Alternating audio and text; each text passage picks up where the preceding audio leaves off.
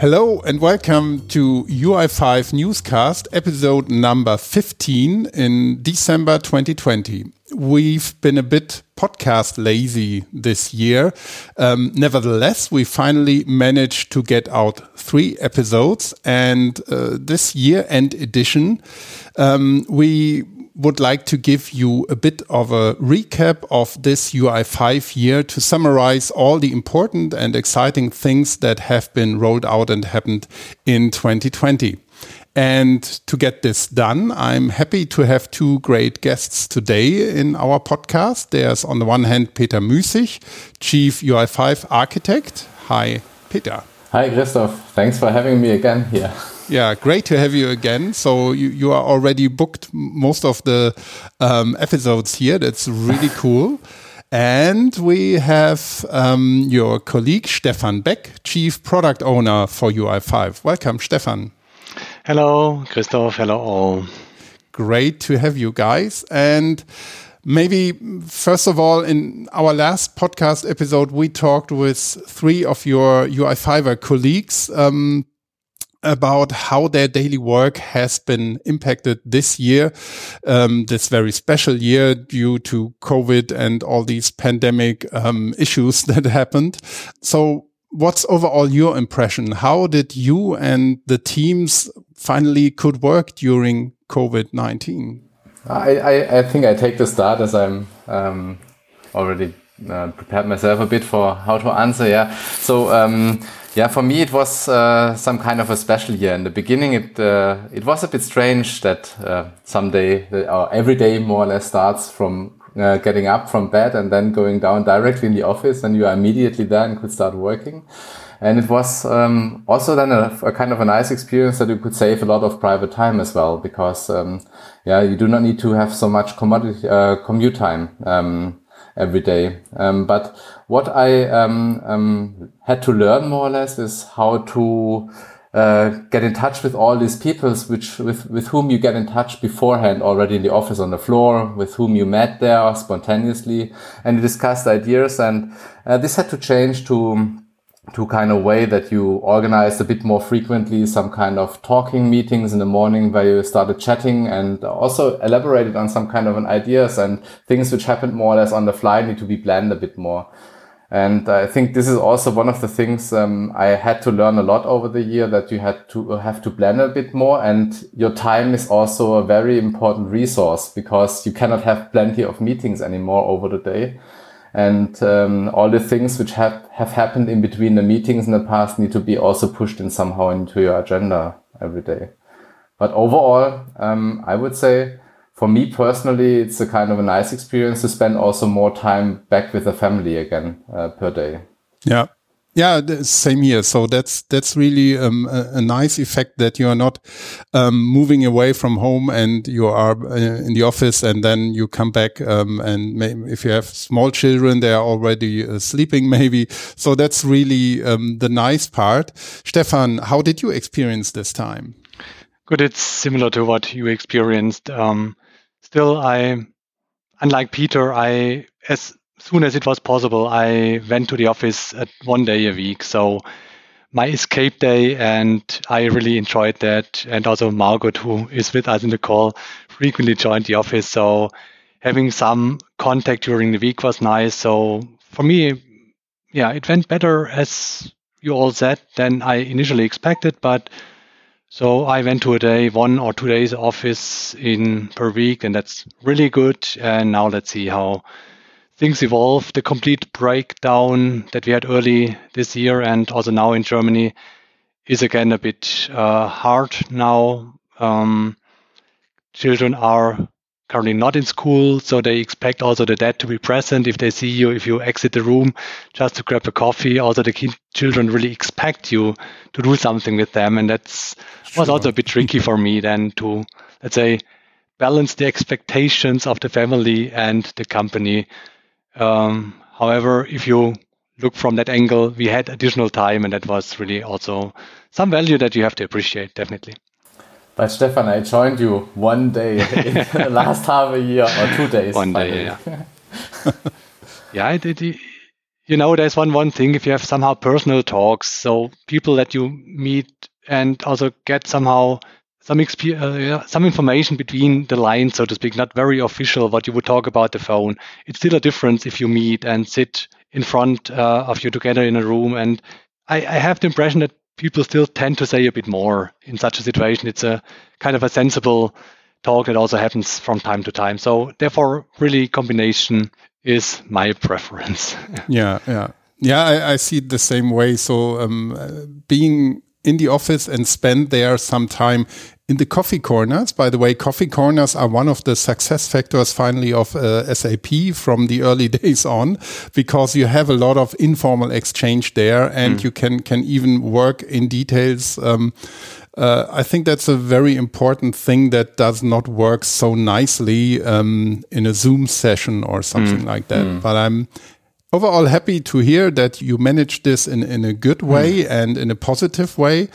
So um, finally, not making only the best out of it, but really also having some some positive in, impact. Mm. I think that's especially in these days important as a takeaway on the other hand, um, a lot happened uh, in this year. So um, you have been, you and your team, you have been very productive uh, over the year. And that's the reason why we thought it would be great uh, to have this summarizing year end podcast session. So to wrap up again for um, all the UI5ers out there, what happened and what are the, the most important things. So let's get back to UI5. What happened in 2020? Maybe you can first talk a little bit about your highlights and then we go into yeah, the focus topics and focus areas we want to summarize here. Good, it's whatever. I just appear that the highlight is also around me right now in a, in a way. So when talking about all the achievements, what we can talk about, we then really realize that it was a lot that happened in 2020. And you sometimes forget, and this coming quickly to the other point. So, although we had this Corona time, the teams and overall UI5 has been very productive and uh, did a lot. And we will talk about the details, but starting with the highlights. So, obviously, one of the, the highlights this year for me personally was was the UI5 Con that that we had, and you know, there's two sides um, of, of this medal that I, but both positive ones in a, in a way that I really appreciated. Um, first one, it was somehow the first event that we have done after the Corona hard lockdown in spring. And we met in the Audimax uh, in Rot to give the usual keynote speak with some colleagues around you. And this was a so nice event to really work together with some of my colleagues and then especially for the UI5Con event, knowing that so many people are online and uh, sharing this uh, information. So this was a personal experience that was very positive, but also then the content that we were able to share, all the information. So this was a very, very positive day for me that I remember frequently this year.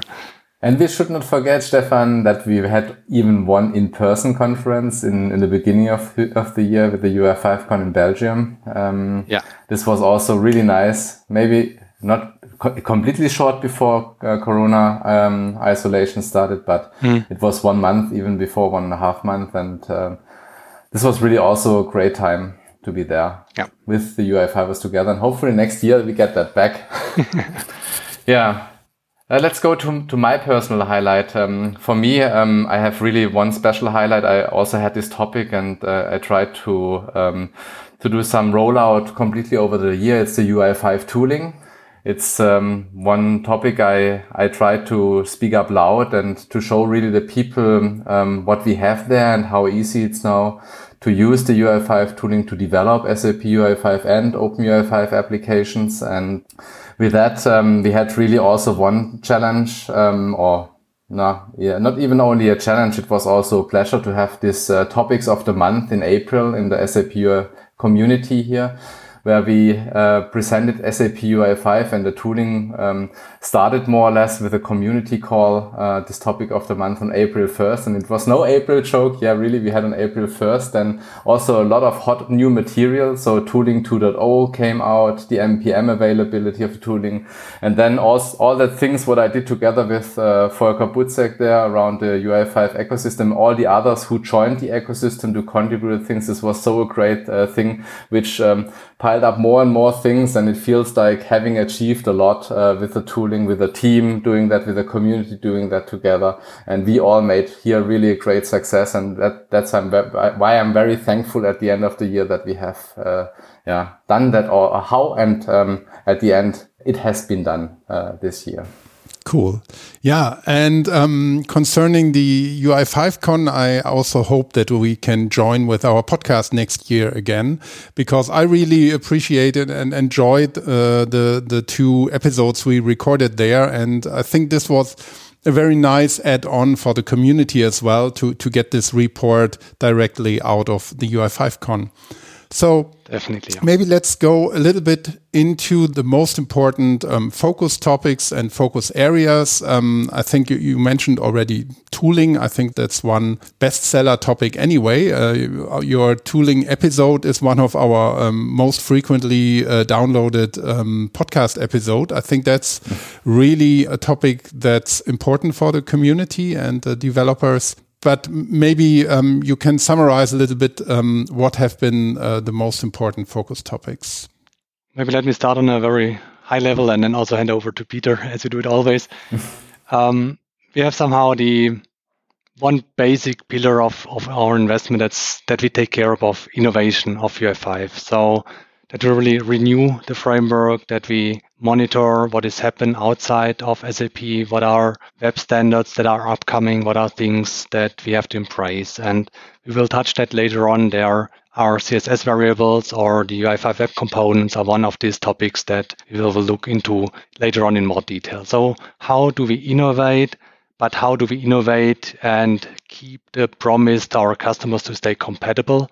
That means that we innovate in our framework and then make all the existing Fiori application and UI5 applications better. This is some key pillar that we were after.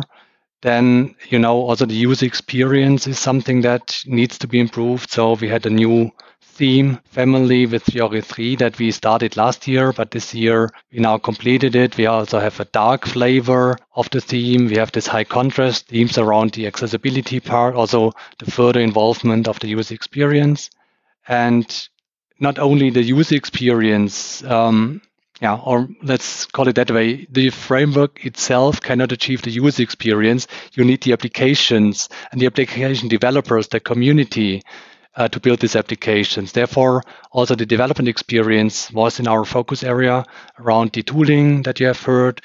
We have now seen the launch of the Business Application Studio, the Fiori tools, what were highlights this year to also ease the development very important that we now have the public release of the Fiori element development environment, the new renovated Fiori stack based on OData v4, and the potentially newer yeah, pillar from UI5 perspective is that we also looked into the adoption experience. How can we help existing applications or applications that really were built already with new frameworks to move towards Fiori? Um, and the web components are the most important representative of that family. So from that level, uh, innovation, user experience, development experience, and also this adoption experience were our focus investments in 2020. And by the way, we will keep that direction also in 2021.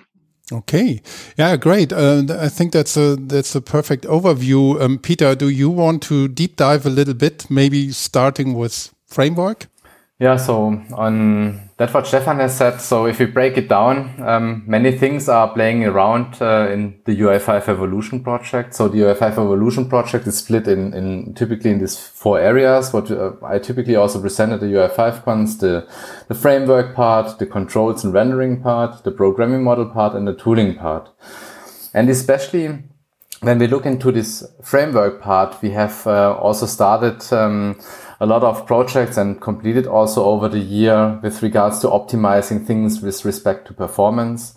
Um, there has been one thing which have been also questions very often that we have this 404 request for the uh, i18n files, for example where we enhanced our components in the meantime and also even our libraries um, that they know what kind of i18n files are available that we don't need at the end to go out for uh, yeah, requesting these files and then notice, oh, they are not there.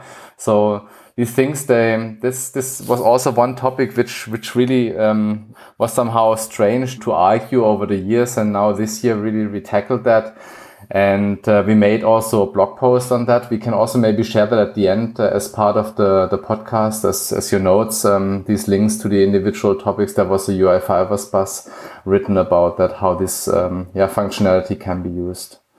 Yeah, other things, because performance is, is a very important topic always, is um, that we also worked uh, more on our documentation and our um, yeah, key parts to explain what we have achieved over the years already. Uh, so, for example, the asynchronous APIs and stuff like that, or the new APIs which have been achieved, or all the things around like uh, what, what you should use for module loading, how you should use that.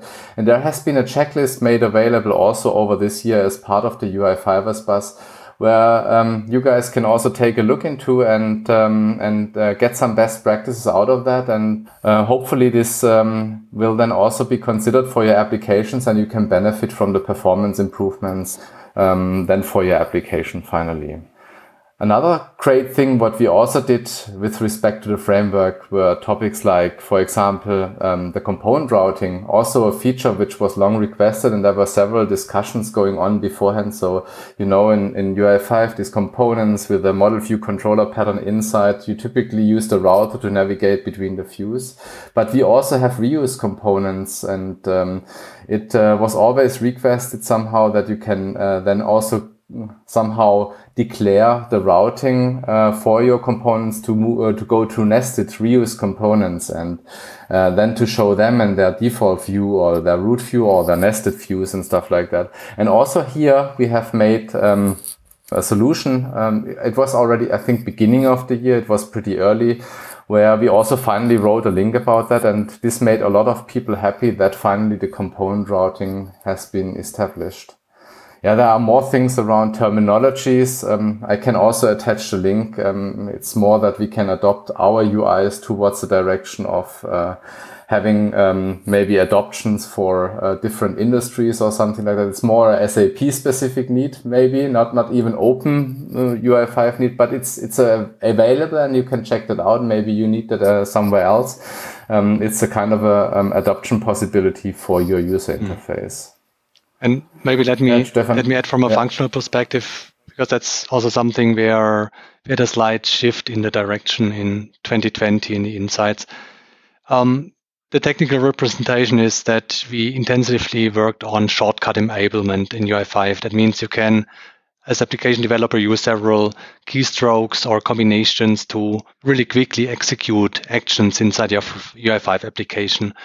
And this was also based on end user feedback that we have received. So there are in the enterprises, there are still a lot of professional users around for which every seconds count. How fast are they able to enter uh, data? And we underestimated this in the beginning of Fiori. We focus a bit on let it make nice and responsive. And however, this this kind of fight for every millisecond. This is something what was a kind of a new thing that we learned and also that directly invested. And so this kind of keyboard shortcut enablement is one uh, sample and a very efficient error handling with the means to navigate to errors in a better way or to filter inside the table that you only see the lines that have the errors were some representatives of this new learning and we directly implemented it and hope that we also then support the power users better in the future with that and also yeah get more people attracted by UI5 and Fiori apps.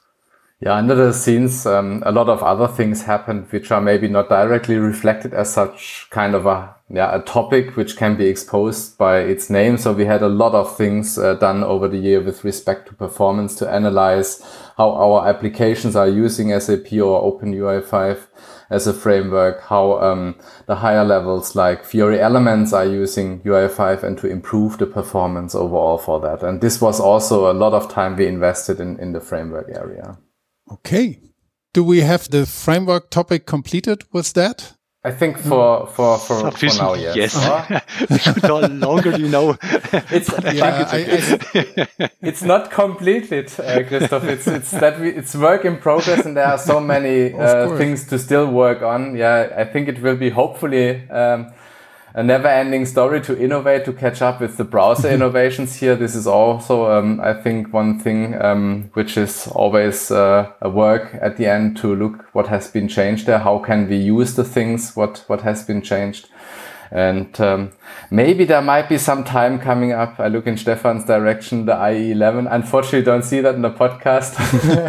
Whether this might be a topic we can tackle more, more or less somewhere in the future. Mm -hmm. uh, but I think it's not something for now. Maybe a special episode about that. Yeah, of, of course, always open for that.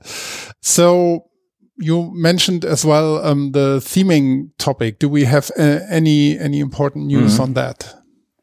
Yeah, on the theming side, um, we also catched up um, to harmonize a bit the technology. So on the one hand side, um, we have SAP UI5 and Open UI5 um, sharing the same foundation more or less, um, sharing the same, same theming. But we also have the UI5 web components builder side. And, um, you know, we also need to bring these pieces together to to make it possible to use, for example, a theme designer um, to get a common theming across these technologies. Because SAP UI5 is obviously our yeah programming model for the SAP UI5 applications, and the UI5 web components serve for the other frameworks.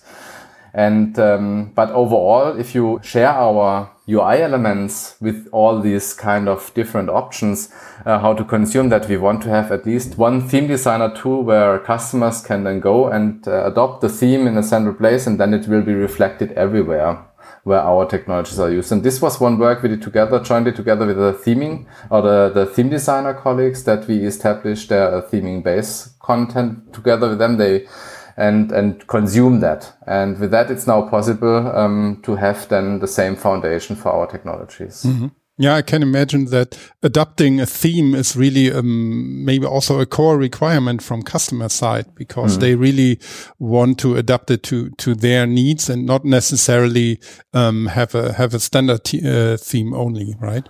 And very early preview, I showed at the UI5 Con this year. I had um, one part was built with SAP UI5 or OpenUI5, and uh, the other part was built with the UI5 web components. And then I used the theme designer to do the color shifting, and it will be oh, it was uh, it's it's reflected at the end on both sides. Mm -hmm.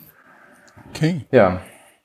Yeah, and with that, uh, to make that possible, um, more or less, we also looked into CSS variables as one of the upcoming uh, topics. So we built in experimental support into um, into UI5 um, here that uh, our uh, themes can be uh, launched in a way that they have, I, I, I, say always a skeleton. This is the, the hard part of the theme where the rules are being uh, defined and then the CSS variables part, which has the dynamic content like the colors and all the things which are defined by the theme. And both things together uh, can be used at the end apply the theme. And what you need to do finally to switch them themes or switch then the flavor of a theme, like being light or dark, would be the variable. And this was also one thing what we made possible with the theme designer that he can produce these variables for us and the skeleton stays something static in the page.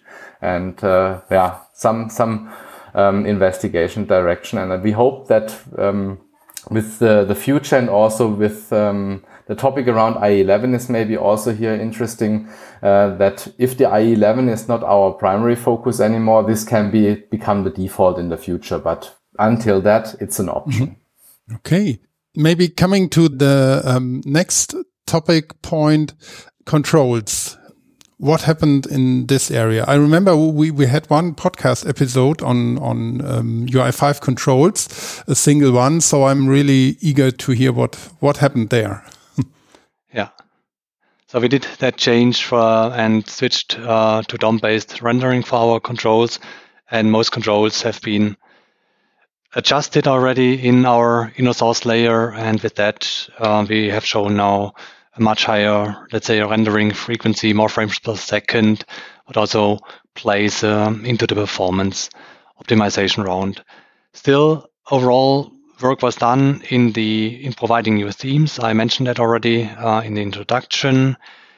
Also important to be mentioned in the controls area, we improved on the accessibility standard. So we now support um, WAI-ARIA 1.1, what was really uh, asked by a lot of customers, especially in the public sector, where uh, they really failed um, to implement new applications and to allow um, we are not allowed to make them productive uh, because they didn't pass the tests. And with that new standard, there was one key requirement with that role application.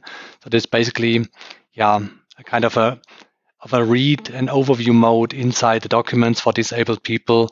We made a big, big step forward and now have really good feedback from the public sector customers and the people who really rely on us making this investment. So it's a huge investment, but as I said, uh, it's worth doing it. We also looked, and I mentioned already message handling, that definitely also has to be uh, implemented by the controls and supported by the controls. However, there are also interesting topics like machine learning. So when machine learning and artificial intelligence also adds value to the UI, you somehow have to make transparent what are the proposals by the AI and what are the things that humans have entered. And also, so the controls need now capabilities to differentiate between this machine learning values and the manually entered values. Also, such topics have to be handled and to be covered.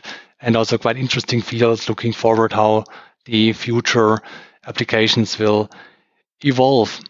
Then um, also topics like a product switch that, where we said, okay, do you want to switch now, let's say from the S4 area to uh, the yeah, procurement area to SuccessFactors to HR, whatever.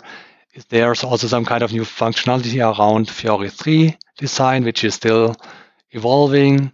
So we had this kind of nice badges that we can now attach to our controls and to our button to also mm-hmm. visualize nicely how many items are affected potentially. And this is also something that was, yeah, doesn't look so big, but made a big step forward for many people who really are waiting for this kind of functionality.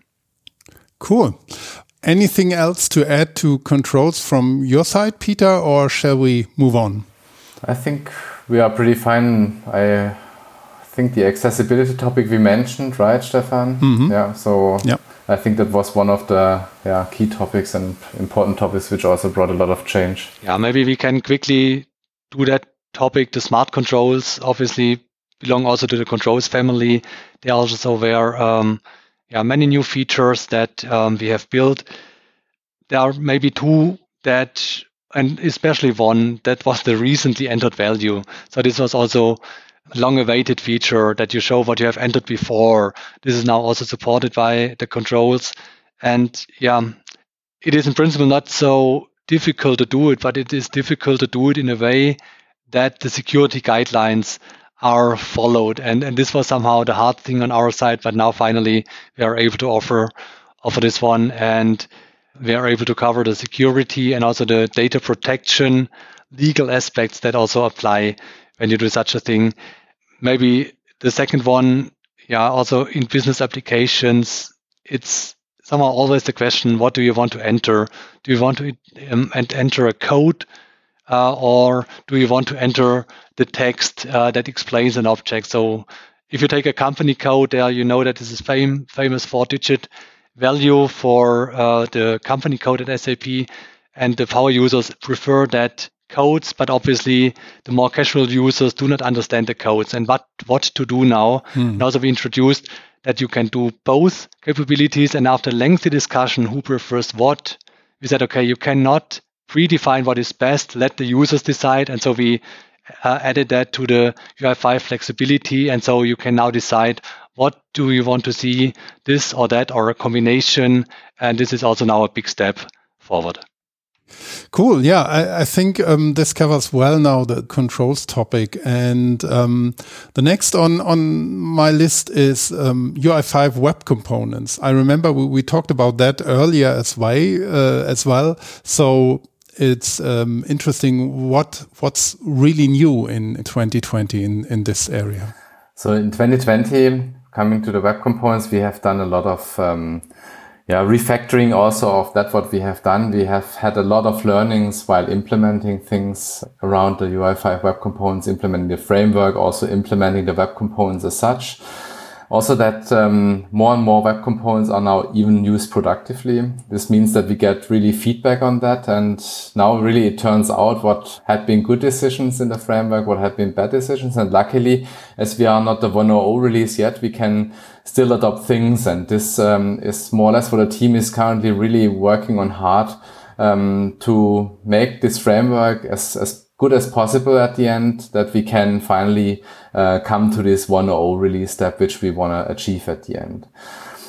Over the year, a lot of new components have been developed because also with the productive consumption, um, it now means that uh, the customers, uh, yeah, um, using the web components, they have bigger requirements. They want to big build bigger screens uh, with the web components, not just having buttons, dialogues, and primitive things. So they also want to get a bit more for the web components. Uh, and uh, for, for one example, which is a bit more complicated and I wanted to avoid in the beginning was layout controls, but um, yeah, this uh, flexible column layout was one of the complicated things. And we are learning now more and more how things like this can be built.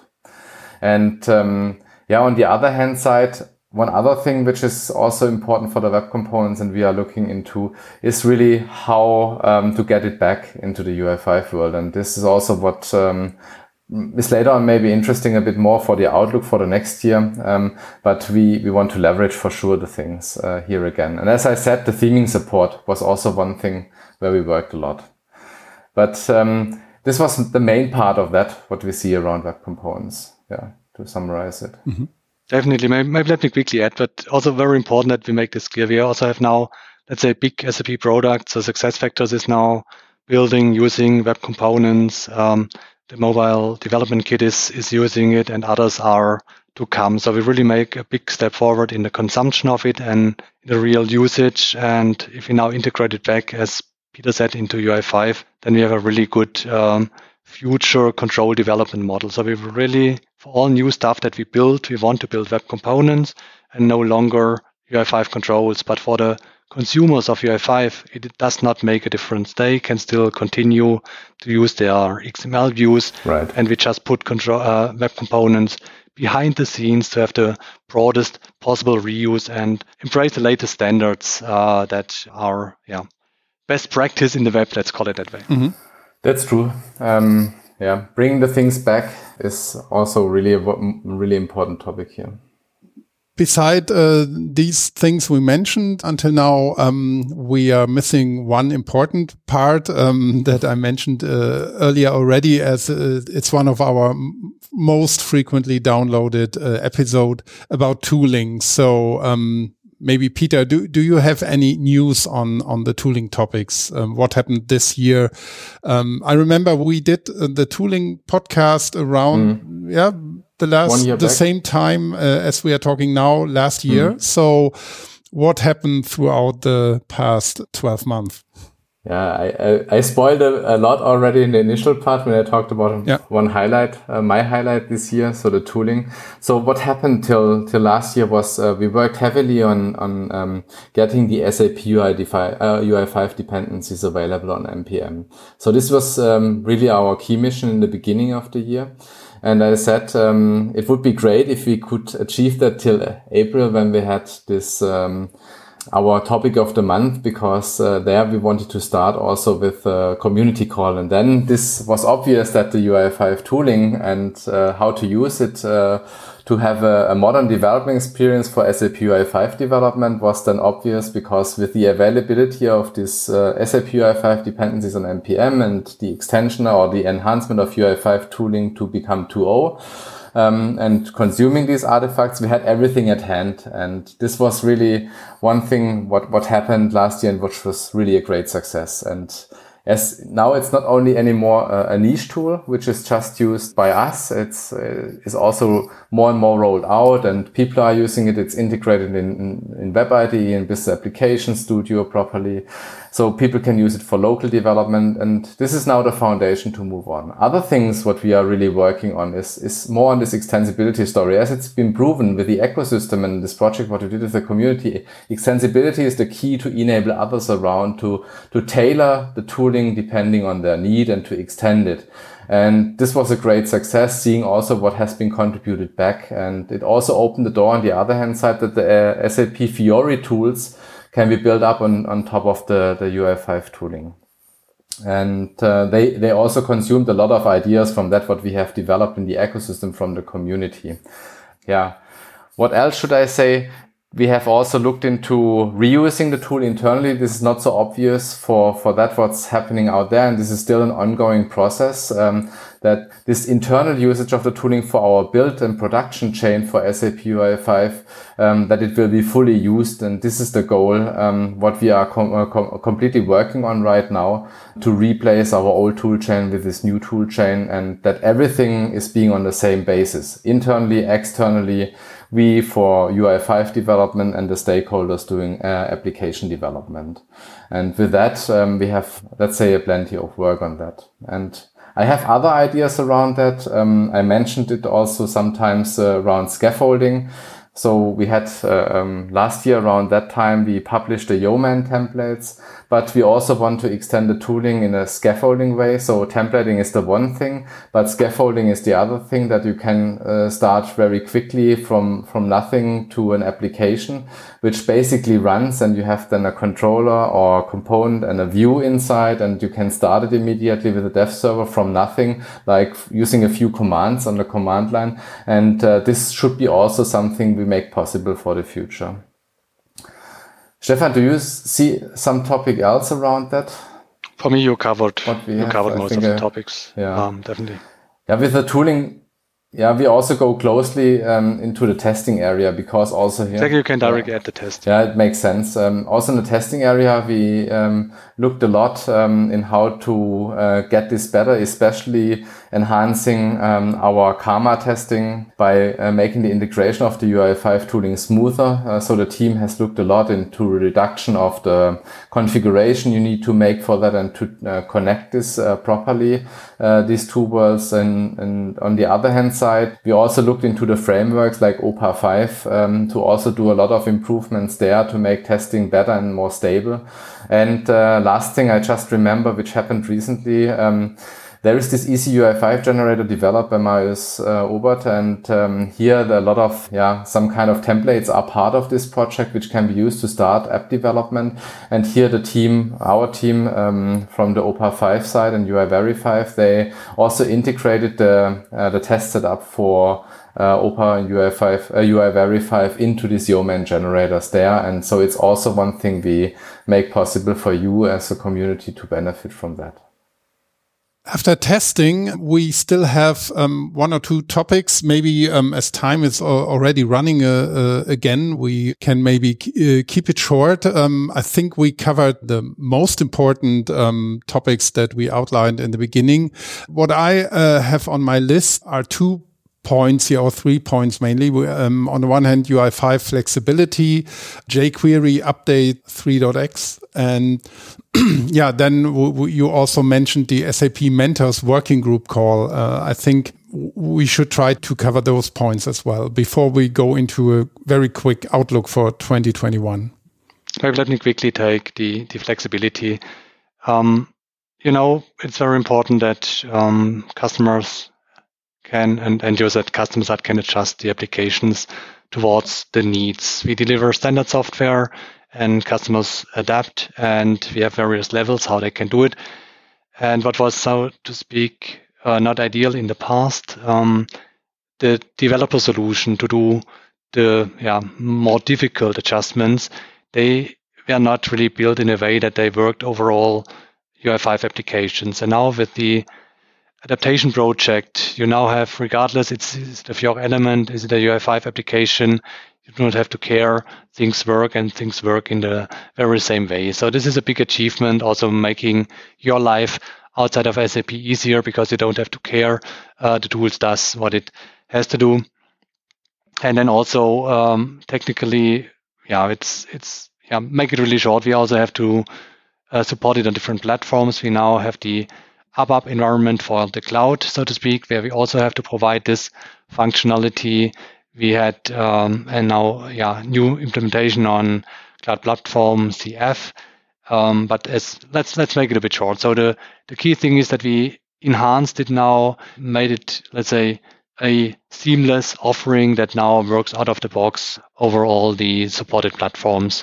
And with that, we also have a big achievement here. And maybe one word to jQuery. This was somehow waited for quite some time that we take up the new version. Finally, the driver was really security because uh, this jQuery version was reported as vulnerable, although we have patched it internally, but still tools looking into the version always brought up, hey, it's a vulnerable version, and customers got scared. And this finally said, okay, we have now improved and we did it in a compatible way uh, via compatibility API layer. And so hopefully it is completely smooth for you outside of SAP and just uh, get the new version. Still, from the overall trend, we want to have as less as possible of jQuery in our future offering. So getting less and less dependencies to jQuery remains our goal. Don't get confused on that. Yeah, I just underline that. So we are working hard to get it out. Good. Okay. Um, uh, Peter, do you want to say something about the SAP Mentors Working Group call? Yeah. Um, so it was also, I think, around April, um, end of April, when we uh, also started a, a call with our SAP mentors, where we talked about the innovation topics around UI5 and gathered some feedback from, from our mentors. So it was also built in a way that we used the evolution layers like the framework, the tooling, control and rendering and also programming model. And we yeah pitched one or the other idea we have in that direction to the SAP mentors, um, how we imagine it can go on and move forward. And uh, then we gathered more or less feedback from, uh, even more than less, uh, I have to admit, uh, feedback from, from our SAP mentors, whether it's a good or a bad idea to, to do it like that. And also things we should consider if we go that way. So for example, one thing was uh, things about this modular core ID we have in mind that we make it possible that you can just select the individual parts from our framework, like the i18n modules, and then use it separately individually for um, for your JavaScript uh, application, not using the whole SAP UI5 framework anymore and things like that. And then we discussed back and forth how this um, could evolve. And this happened then on all these layers. And um, I think we had around four sessions, four one hour sessions on all these topics. And uh, we got really, really good feedback here and had a lot of uh, afterwards discussions on how to consider this feedback. Yeah, I, I, can only underline that these SAP mentors um, support is uh, has so much value in. I, I, also participated in one concerning the learning topic on a conference, and this was really so valuable and hmm. and very good feedback usually. Yeah. Hmm. Okay. I think we covered, and it was so packed with information, uh, this short podcast. However, um, what I would like to get from you is a little bit um, uh, looking into the future. So, what do we can expect in 2021? What can you spoiler already? You, Peter, already mentioned a little bit um, uh, about scaffolding and extensibility in tooling. What else do we can expect from the upcoming year? Yeah, I think um, if it comes to the UI5 evolution topic, yeah, the tooling was obvious. I mentioned that. Uh, the other thing is in the framework side, uh, continuing on the modularization, the modular core. I also spoiled a bit now with the mentors feedback. So making and uh, this this core a bit more flexible in a way how you can consume the individual parts. Other things um, we are looking in, into is um, also on the programming model side. We announced that uh, the UI5 Con, and I still remember that point in time when I sit there with Stefan on stage, and I said, "You know, Stefan, if we now go on stage and teaser that that we are working on TypeScript and ES6 support for application development." Of uh, UI5, we have to go that way. But I, I'm, I'm really happy that Stefan is here really behind and um, helps to, to get this really in that we roll this out, hopefully till the next UI5 con and keep fingers crossed uh, that we can make it uh, latest till then, hopefully a bit, bit earlier.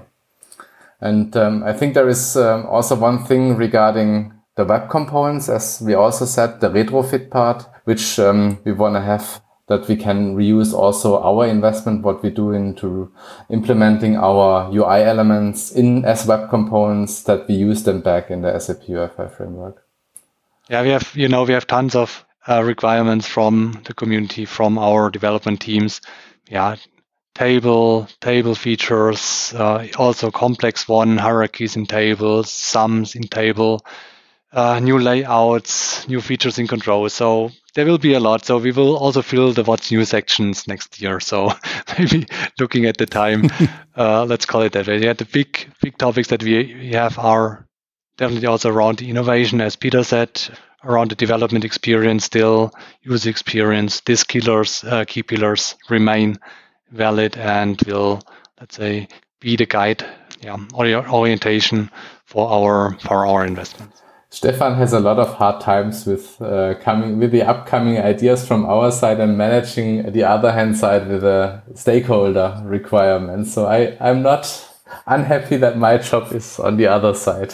yeah, I can imagine that this is really pretty tough and it really sounds like a very packed um, backlog that you have there. So we can expect a, a, lot to come in the next year looking uh, at the watch, I um, think we are done for today. So we covered everything that we had on the agenda. So first of all, thank you for that.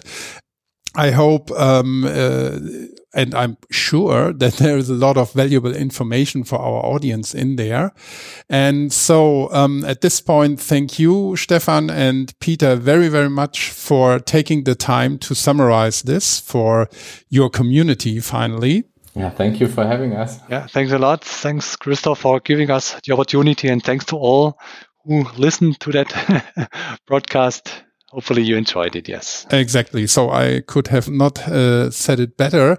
And i would like to thank you margot as well for being um, the silent organizer in the background. So um, she's uh, sitting here with us in the call and smiling and um, so that's really really very much appreciated thank you thank you for your support here because it really requires some people organizing and preparing um, for these podcasts as well so for me, I would be happy to continue this series in the next year with you guys. Um, and I think, as said, there is a lot of value in for um, the UI5 community and our audience. So thanks a lot. And I wish you a very quiet and peaceful um, uh, holiday season. And talk to you soon. Happy holidays. Thanks, Christoph. Thanks, Christoph. Happy holiday and stay healthy these days. Okay. Bye-bye. Bye. Bye.